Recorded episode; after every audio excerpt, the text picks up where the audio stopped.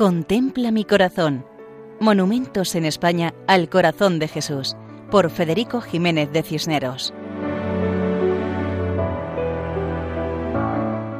Un cordial saludo para todos nuestros oyentes.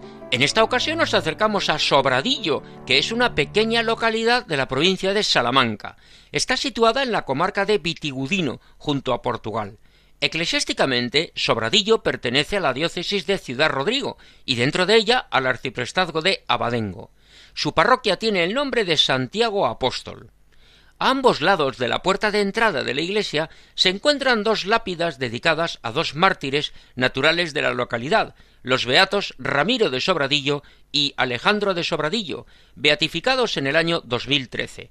Ambos eran frailes capuchinos y fueron asesinados en Madrid en el año 1936 en el contexto de la persecución religiosa desatada en España. En un lugar próximo a la población, conocido como el Sierro de la Horca, que es un punto geodésico para realizar el mapa de España, hallamos una imagen monumental del Sagrado Corazón de Jesús. El monumento se ve desde el pueblo y destaca sobre el cerro. La imagen mira al pueblo, expresando que Dios siempre nos mira. Sobre un pilar cuadrado, con una pequeña escalinata a sus pies, encontramos una escultura de piedra con la imagen de Jesucristo, vestido con túnica y manto, que tiene los brazos adelantados y las manos abiertas, en expresión de acogida. Expresa ese deseo del corazón de Cristo de vivir con cada uno de nosotros, de estar presente en nuestras vidas, Él que tanto ama a cada uno. Detrás de la base del monumento leemos el siguiente texto grabado en la piedra.